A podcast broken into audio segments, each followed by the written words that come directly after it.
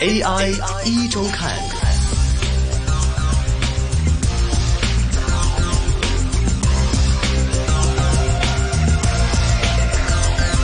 好，又到了每周五下午的人工智能 AI 的环节。我们今天下午呢是继续请到的是粤港澳机械人产业联盟的总干事 Debra 来跟我们聊聊 AI 的话题。同时，哎，Debra 还是继续出现在我们的电话线上了。Debra 你好。Hello，大家好，我是 Debra。那 Debra，今天我们继续来聊聊人工智能 AI 方面的一些话题了。想问一下 Debra，今天准备了哪些 topic 跟我们一起来分享呢？我想现在大家还是非常关注呃这个新冠的疫情啊，是那个病毒的疫情。那我们之前其其实啊，好几集之前我们有讨论过一些药物上面，其实我们在科技上面有一个 deep learning，嗯哼，就可以帮我们去省时间，把一些药物的组合透过啊科技 deep learning，然后把它筛选，然后啊令这个科啊科学研究人员呢就可以缩短他去想组合的一些药物的时间。嗯，那啊因为。这根据我们这个呃现在这个疫情嘛，我们有一些呃不同的地方，他们啊好像日本啊，他们其实就透过啊一些人工智慧呢去来制药。嗯，那有一种呢借助啊机器学习技术研发的药物，是很快呢就可以进入那个临床啊的试验阶段。那这也是意味着呢，用人工智能参与啊制药研发领域呢，解放科学家的双手，将在未来逐渐实现。哇哦，听起来很厉害的样子。对啊，那这次呢，新药呢，就是由英国的新啊创企业啊跟日本呢的一个药商去合作。嗯，那主要呢就是治疗呢强迫症的患者。哦，那对那。虽然我们说哦，可能呃呃，跟我们现在的疫情哦，可是好像没有办法去立刻帮忙。可是那个其实是一个方程式，如果你在其他药物上面能够做到呃快速研究，然后把那个合成的药物然后推出，其实，在我们以后可能为就是如果呃这是以后疫情以后可能还会有。未知还有很多很多不同的病毒会出现，那这样就可以帮我们省下很多时间。因为在通常情况下呢，如果你要啊完成一个新药呢，前期开发开发呢，往往呢就需要大概四到五年的时间。嗯，那这个期间呢，呃研究人员呢就不但呢就要寻找各种呃有疗效的化。化合物，嗯，还要呢，每一个每一个呢，去确确认它的试剂还有反应啊的序列。那可是呢，完成研究开发呢，还还没有完成的，就还是在新药还需要进行临床试验，还在上市的批啊，这这这个审批呢，也要。就是发发花费很多年，所以呢，总体来说呢，每个新药呢，从开始研发到最终上架呢，基本上呢就耗费要有十年以上，而且呢，它的研究费用呢，可以每每一个不同的药物都大概起码要数十亿美元的花费。那所以大部分的时候呢，如果人类遇到啊我们未见过的新病啊，好像我们现在。呃，正在都非常大家热热烈讨论，而且非常担心的这个疫情啊。那如果要去研究一些疫苗或者是药物的话呢，往往都要很多很多年。所以在这段时间，可能呃，就是远水不能救近火啊。是。可是如果我们能够把握这些呃方程式的话，其实在我们日后。有有不同的状况或是不同的病毒发生的时候，可以有很好很好的一个参考的作用。嗯，其实大家可能如果不理解的话呢，我们可以换一个角度来想想，就是说，我们每当呢发现了一种病毒的话呢，那我们都要去找对应的药，然后去来治治疗或者说消灭这种病毒。那么我们过去呢，可能大家是通过人类最基本的一些方式，比如说，哎，我知道是什么克什么，这个病毒的组成是什么那？这个组成的分子结构里面，它的哪些细胞它是惧怕另外一种化合物的，或者哪种东西的，那是进行这样一个配对，然后去杀死我们通过吃药啊或者是疫苗啊方式，然后来消灭这种病毒。但是呢，因为这次是新型冠状病毒，它的这个分子组合结构呢，或者它的这个构成呢，或者它的这样的一个细胞的这个内容呢，它可能跟我们平常传统认知的会不一样，是一种新的东西出来。那么针对这种新的我们没有见过的这种分子结构呢，我们可能一时间，哎呦，我不知道我们该用哪种方法来治愈，或者是来找到它的克星。所以我之前有看一些新闻，世卫组织还是英国的某些科学家，他们就分析说，如果我们要找这个以目前的我们的科技水平，要来找这个新装呃新冠新冠状病毒的这样的一个疫苗或者是这个特效药的话呢，时间不是数以日计，而是数以月计，甚至要数以年计。初步估计得要十多个月的时间，十七个月吗？还是多少个月？不记得了。反正十多个月的时间，相当于是一年多的时间呢。那如果说一年多的时间我们都没有特效药，或者都没有怎么样的，都没有这个很好的一个完全解决方案的话，那放任疫情呢，可能是造成一个不可估量的一个后果了。那所以我们就在想，那我们有什么样的方法可以令到我们加速、加快针对一些病毒或者是一些我们没有见过的东西的一个克星的药物的研究呢？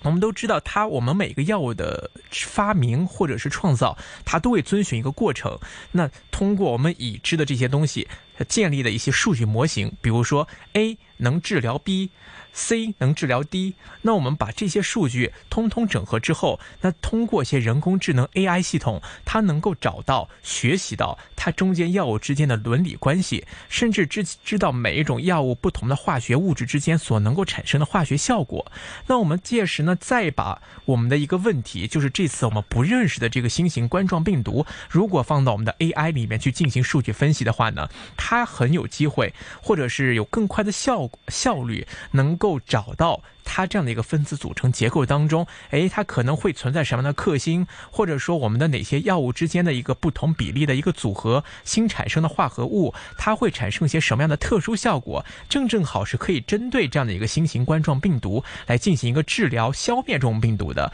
诶，在人类的话，我们可能做这些实验会需要花费很长的时间，很多次的尝试，不同的比例之间的调试，不同的临床试验，或者是这样的一个呃很多打推导。重来的这样的一个不断尝试的一个过程呢，有机会是可以通过人工智能 AI 这样一个本身还具有 deep learning 的一个功能的能力的这样的一个智能系统，然后把它放在我们的电脑当中来进行快速的演算、快速的推测，或者是快速得出结论。那这个如果是真的可以做到的话呢，那它无疑会对我们人类的医学方面会带来很大的帮助。AI 一周看。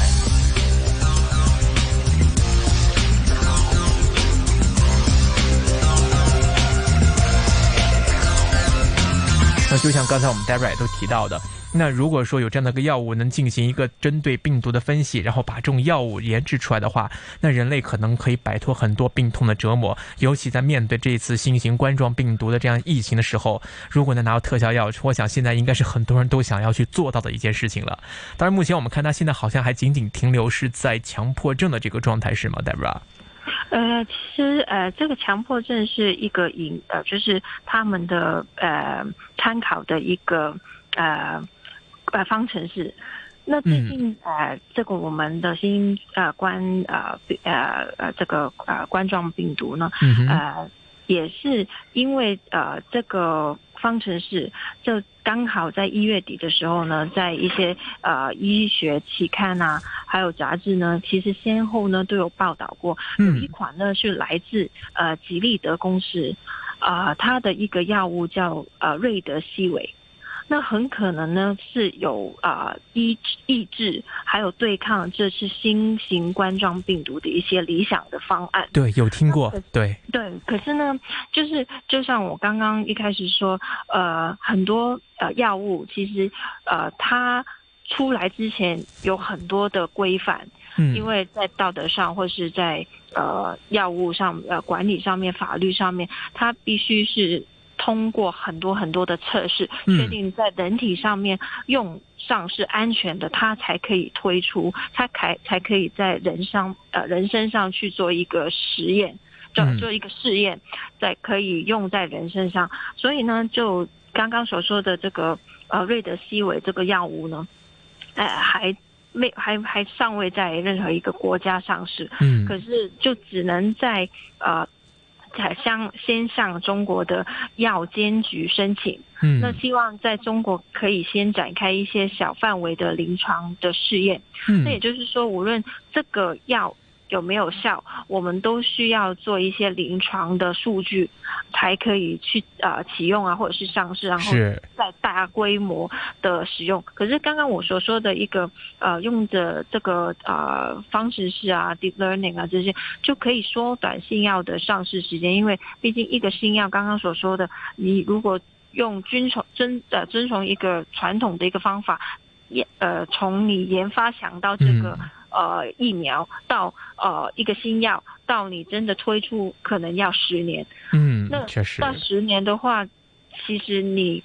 还就没办法去啊、把现在的一个疫情去去控制或是去确帮忙。毕竟如果你啊、说到一年，可能如果这个情况还是持续一年的话，还是非常严重。对，所以啊、呃所以要缩短新药上市的时间呢，就希望啊、呃可以去啊、把这个疫情有控控制到，然后在、啊呃就是呃一个比较。呃，广角的呃角度来说，也希望呃不只是这次，也是让所有一些比较呃长期的变病患者啊，或者是突发的，可能这次是呃新型冠状病毒，可能下一次是其他的病毒。嗯对那都希望借助啊、呃这个人人工智慧的技术呢，可以找到一些呃出口。确实是这样。那其实呢，我们可能我跟 Dara，毕竟我们也不是医学方面的专家，我们当然只是做了一些在数码科技方面的一些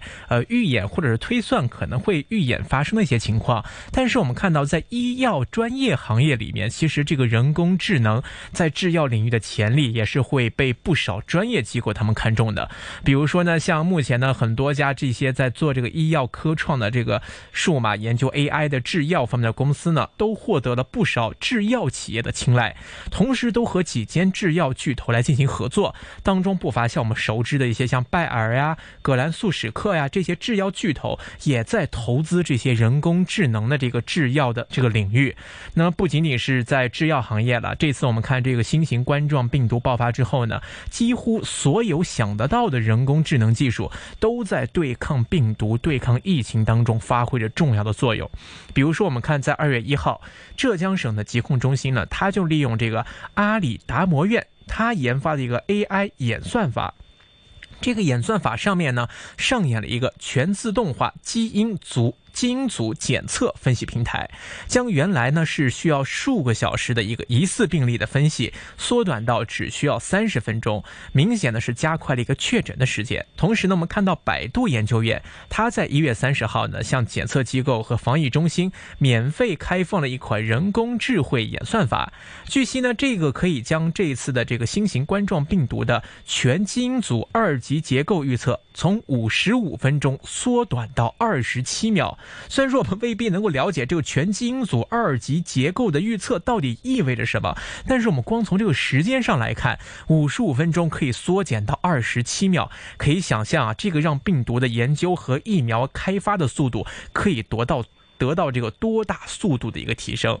那么在疫情爆发之前呢，还有一家这个健康监测平台呢，就做到了一个提前预警，甚至比世界卫生组织的公告还是早了整整一周。因为他们呢，就是使用了一套经过自然语义训练的 AI 引擎，每天分析六十五种语言，约十万篇文章，甚至呢，连社交媒体的讯息都不放过，然后以便来追踪全球传染病的一个分布状况。所以通过这个人工智能。AI 对于这个全球实时数据的收集跟这样的一个分析呢，也能够及时揣度到，哎，可能哪边发现了一个比较严重的疫情，然后来提醒有关方面可以做一个提早的防范，来做个提早的预防。那可以看到，在各个方面，无论是预警机制，还是制药机制，还是在疫苗层面，人工智能 AI 这一次都在我们的抗疫战争中啊，是发挥着重要的功效的。所以我们也相信啊，那经过这个时间的推移，或者我们的 AI 技术不断的成熟，那么在未来，我相信 AI 可以在我们的这个